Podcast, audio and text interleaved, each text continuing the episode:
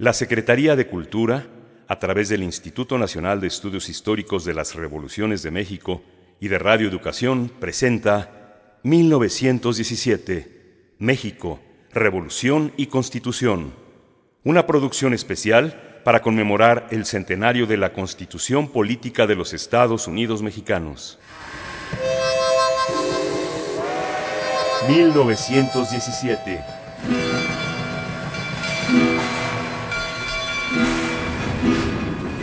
México.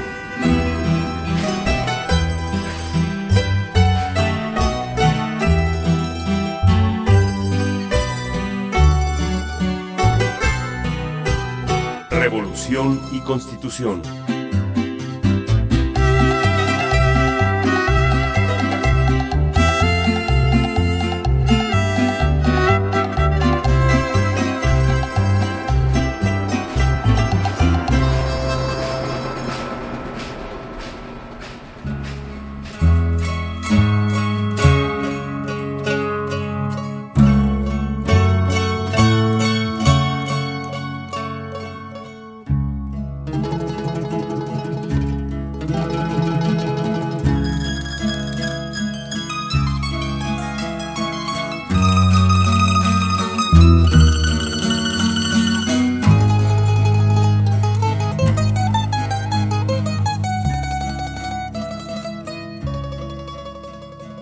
Durante la dictadura porfirista, el municipio permaneció subordinado al poder central. La autoridad municipal era dominada por jefaturas políticas, las cuales dependían directamente de los gobernadores de los estados, los que a su vez eran incondicionales del presidente. Los jefes políticos eran los encargados de todos los servicios y las actividades municipales, incluidas las elecciones, con esta estructura vertical se garantizaba el control político y económico a lo largo y ancho del país.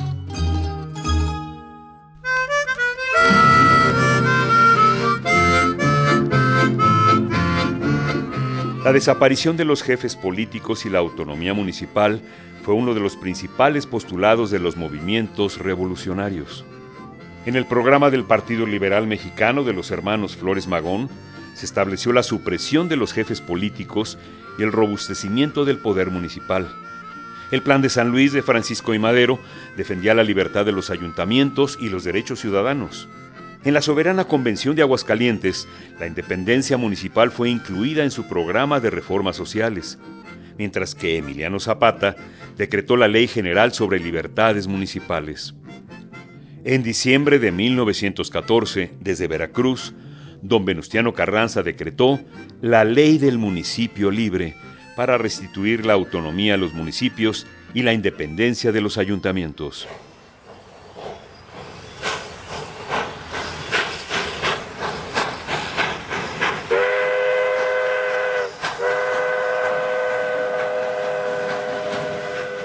Veracruz, diciembre de 1914. Esta ley es una de las más importantes para el país, señores.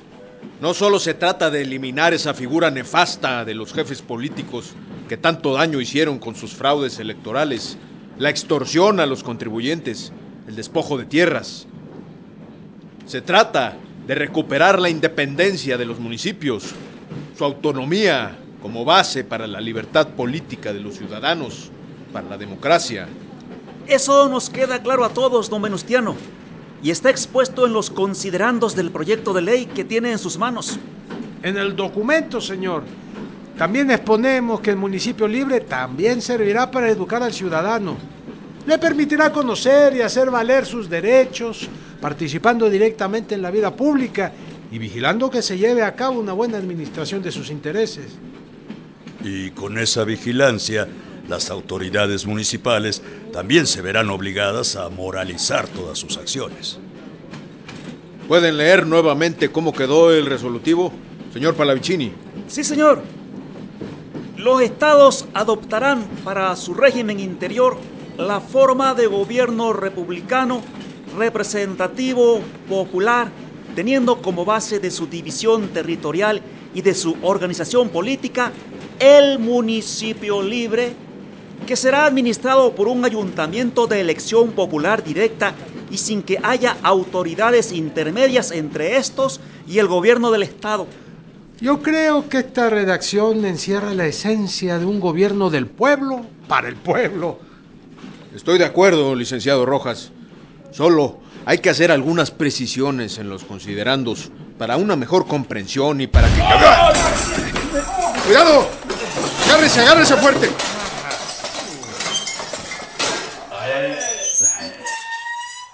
¿Están todos bien? Estamos bien, estamos bien, pero ¿qué, qué fue lo que sucedió, general Obregón? Quisieron descarrilar el tren.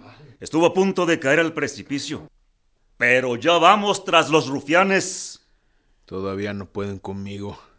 Bueno, señores, continuemos.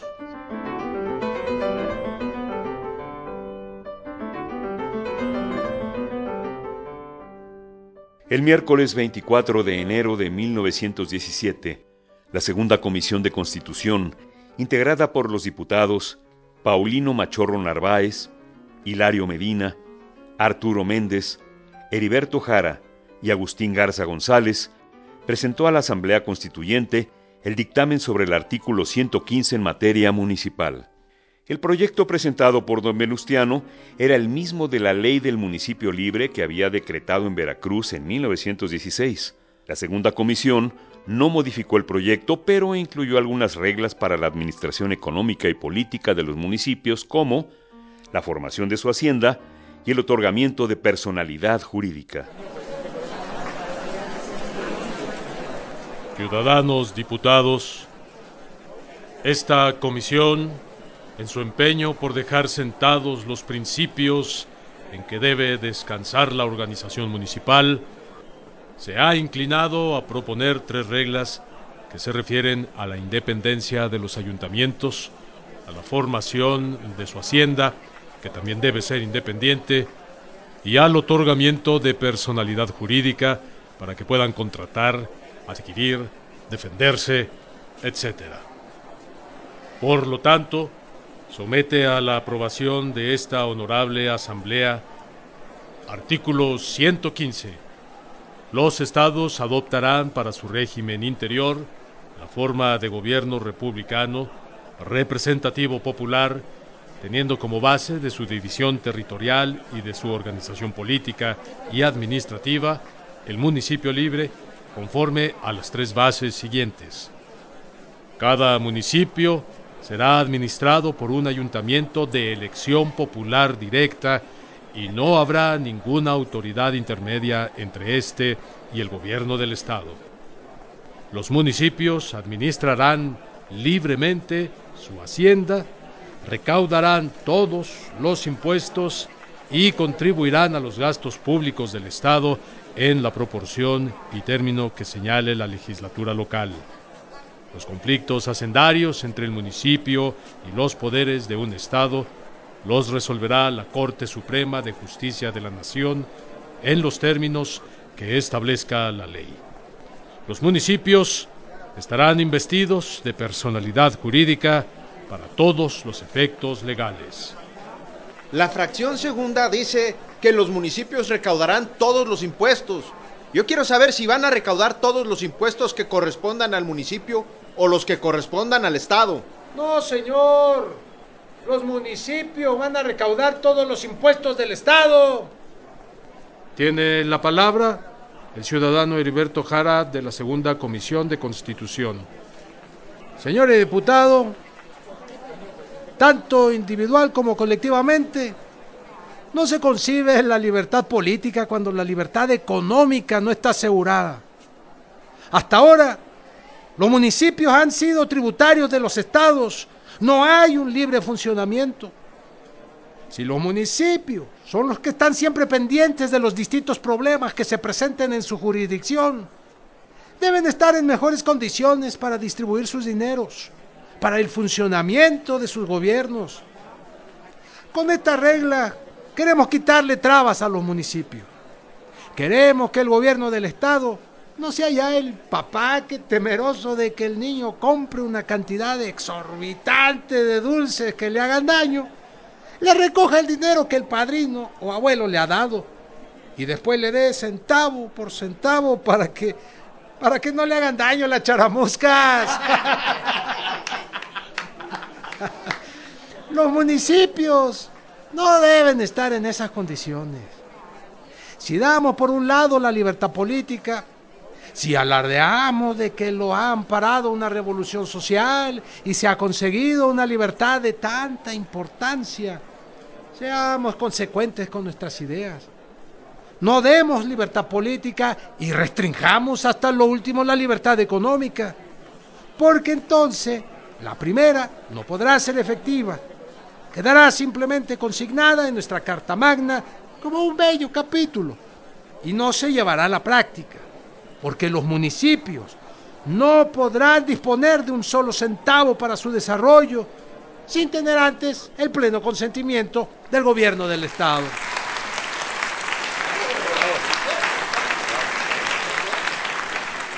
Tiene la palabra el ciudadano Rafael Martínez de Escobar.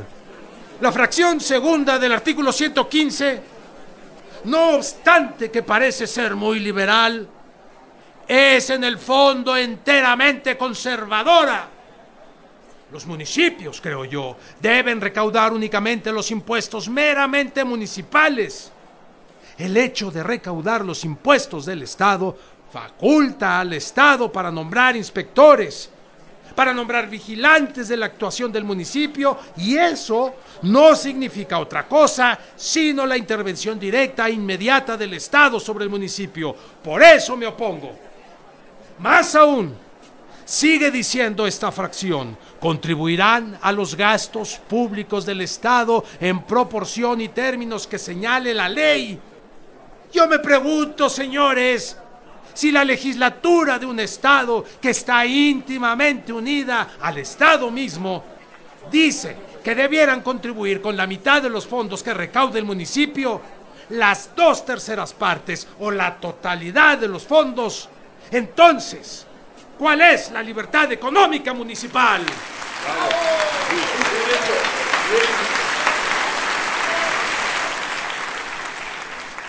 Tiene la palabra el ciudadano José Álvarez.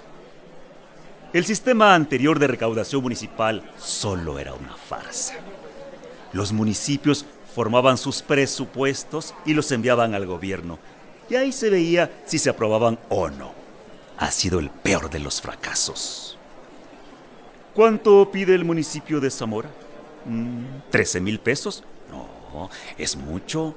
Pongámosle la mitad. 6 mil pesos. Cantidad que no alcanzaba para pagar policía, alumbrado, para pagar a los maestros de escuela. ¿No le hace? Allá que se las avengan. El motivo por el cual el pueblo se abstenía de votar en las elecciones municipales era precisamente porque el municipio no tenía hacienda. Yo he preguntado al pueblo, ¿por qué no vienen ustedes a votar? Y me contestan, Señor, ¿para qué? ¿Para qué votamos si luego que elegimos alguno que nosotros queremos, resulta que nada más están aquí de cuerpo presente? Porque no pueden poner policía, ni tener maestros de escuela, porque en lugar de tener a los niños en una casa, los tienen en un corral. Y esto no es solo en Michoacán, sino en todos los estados de la República. No, no, no, no, no, en todos, en todos, ¿eh? Por otra parte, muchos abogados entienden que sí deben de conocer de ese asunto la Suprema Corte de Justicia. En el caso de que la legislatura del Estado haya señalado al municipio una cantidad que no sea suficiente para sus gastos, ¿quién va a resolver? ¿La misma legislatura? No, no es posible. Se podría dar el caso de que pudiera tener interés en que no se le diera al ayuntamiento lo suficiente para subsistir.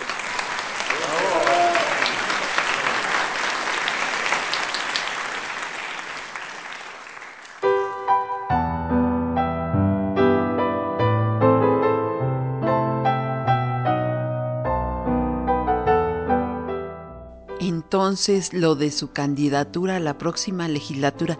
¿Va en serio, señorita Galindo? Por supuesto, Juanita. Y hay que comenzar a trabajar desde ahora. Primero hay que sensibilizar al pueblo. hacer que no les extrañe la idea de una mujer diputada cuando se acerquen las elecciones. Podemos utilizar nuestra revista. Tiene un buen público. Sí, pero necesitamos más, mucho más. Escribir en todos los periódicos, en todas las revistas, dar entrevistas. También necesitamos un programa político, con las ideas y las acciones por las cuales vamos a trabajar. Por el momento, el ingeniero Palavicini nos ofrece las páginas de El Universal para publicar. Una candidatura en toda forma. De eso se trata, Juanita. Ya sabemos que hay muchas mujeres que no están de acuerdo con el voto femenino, pero ahora se trataría de convencer también a los hombres, que van a ser los que decidan en la próxima elección. Hay que lograr que nos miren con seriedad y con respeto. Si ganamos, ya nada podrá detenernos. Muchas mujeres se convencerán y querrán también participar. Ya la imagino, señorita Galindo, en el Congreso, poniendo al orden a uno que otro diputado.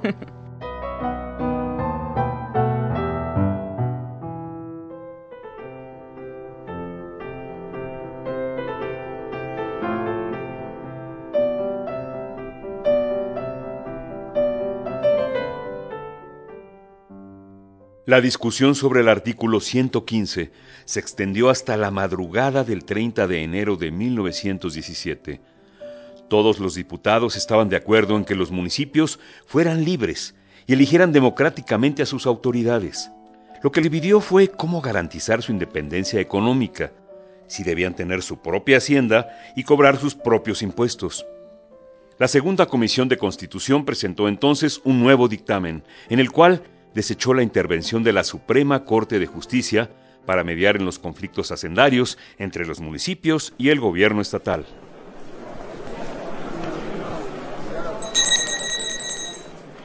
Los municipios tendrán el libre manejo de su hacienda, que estará formada por lo siguiente. Ingresos causados con motivo de servicios públicos del municipio para satisfacer la necesidad general de los habitantes una suma que el Estado integrará al municipio y que no será inferior al 10% del total de lo que el mismo Estado recaude. Ingresos que el Estado asignará al municipio para que cubra todos los gastos de la nueva organización municipal. Estos ingresos deberán ser bastantes para cubrir convenientemente todos los gastos de dichos servicios si surgiere algún conflicto entre un municipio y el Poder Ejecutivo del Estado, conocerá de dicho conflicto la legislatura respectiva. Si el conflicto fuere entre la legislatura y el municipio, conocerá de él el Tribunal Superior del Estado. En todo caso, los procedimientos serán rápidos a fin de que el conflicto sea resuelto a la mayor brevedad. Está a discusión. Tiene la palabra el ciudadano Esteban Vaca Calderón. Señores, yo le concedo derecho al ayuntamiento para que administre sus propios recursos, pero deberá ser la legislatura de los estados la que determine en qué forma y en qué cantidad. ¿Para qué vamos a decir el tanto por ciento que le va a tocar si no conocemos las fuentes de recursos que hay en cada distrito o municipio? Suplico, pues, señores, fijarse en esto. El municipio ya es libre. Han desaparecido los jefes políticos y quedan en su lugar el presidente municipal, quien no tiene ya superior jerárquico en el orden político. Tampoco lo tiene en el orden administrativo. Y en tal virtud, las relaciones que guardará el municipio con el Estado, con los gobernadores, la determinan las leyes y esas recaen en las legislaturas. En último caso, terminemos ya con esta discusión y votemos por el proyecto del primer jefe. Tiene la palabra el ciudadano Heriberto Jara. Si van a estar los municipios sujetos a lo que imponga el Estado, si al decir que el municipio puede gozar de libertad, no se le dice también que puede gozar de su libertad hacendaria sino que de alguna manera se deja al Estado que disponga de las rentas del municipio, dándole lo que quiera. Los municipios quedarán en las mismas condiciones en que han estado hasta la fecha. Queremos que haya una base para que el Estado no tenga sujeto al municipio, porque en esas condiciones, cuando un Estado no quiera darle libertad a sus municipios, basta con que la legislatura les ponga taxativas. Basta con que el Ejecutivo inicie determinadas medidas y sean aprobadas por el Congreso local para quitar libertad a sus municipios.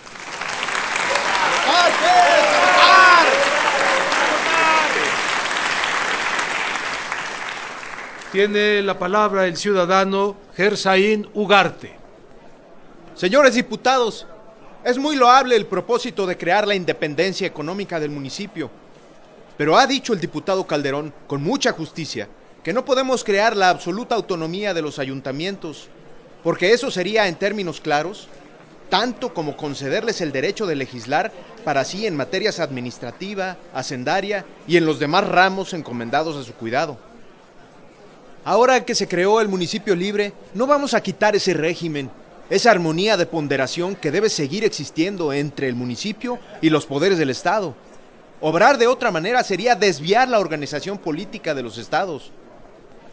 Los municipios tienen que acatar las leyes que dan las legislaturas locales y tienen que aceptarlas también el Poder Ejecutivo. En consecuencia, algunos diputados han pensado que la fracción segunda del artículo 115 quede en los siguientes términos. Los municipios administrarán libremente su hacienda, la cual se formará de las contribuciones que señalen las legislaturas de los estados, y que en todo caso serán las suficientes para atender a sus necesidades.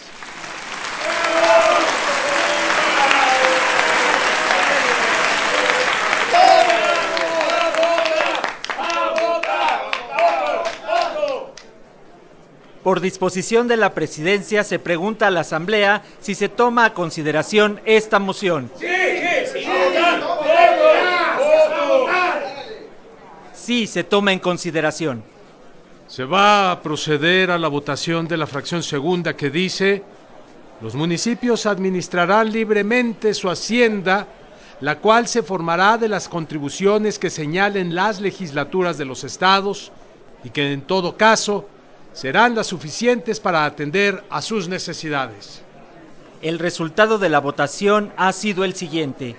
Aprobada la fracción segunda del artículo 115 con 88 votos por la afirmativa y 62 por la negativa.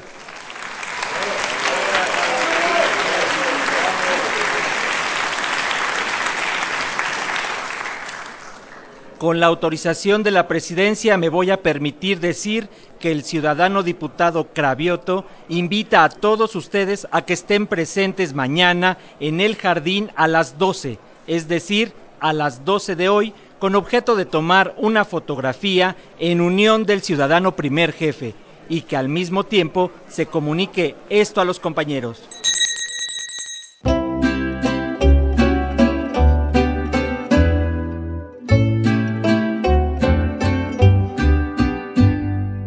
Participamos en este capítulo, idea original, Instituto Nacional de Estudios Históricos de las Revoluciones de México. Asesoría histórica, doctoras Josefina Moguel y Rosa María Valles. Adaptación al guion original para radio de Roberto Nájera Rivero. Rúbrica y música incidental original de Ernesto Anaya. Como narrador, Juan Stack. En el papel de Venustiano Carranza, Sergio Bonilla. Interpretando a Hermila Galindo, Fernanda Echevarría, con la actuación de José Ángel Domínguez, Sergio Bustos, Joaquín Chablé, Francisco Muñoz, Roberto Nájera y María Eugenia Pulido. En el equipo de producción, Fortino Longines, Gabriela Castillo, Francisco Muñoz, Lourdes Garzón, Laura Elena Padrón y María Felicitas Vázquez Nava.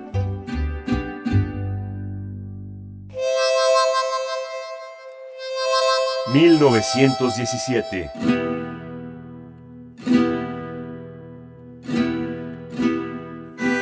México.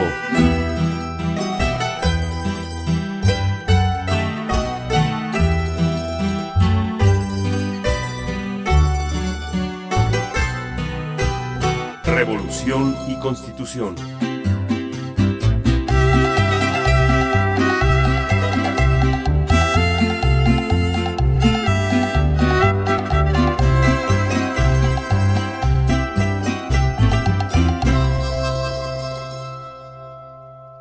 La Secretaría de Cultura, a través del Instituto Nacional de Estudios Históricos de las Revoluciones de México y de Radio Educación, presentó 1917, México, Revolución y Constitución, una producción especial para conmemorar el centenario de la Constitución Política de los Estados Unidos Mexicanos.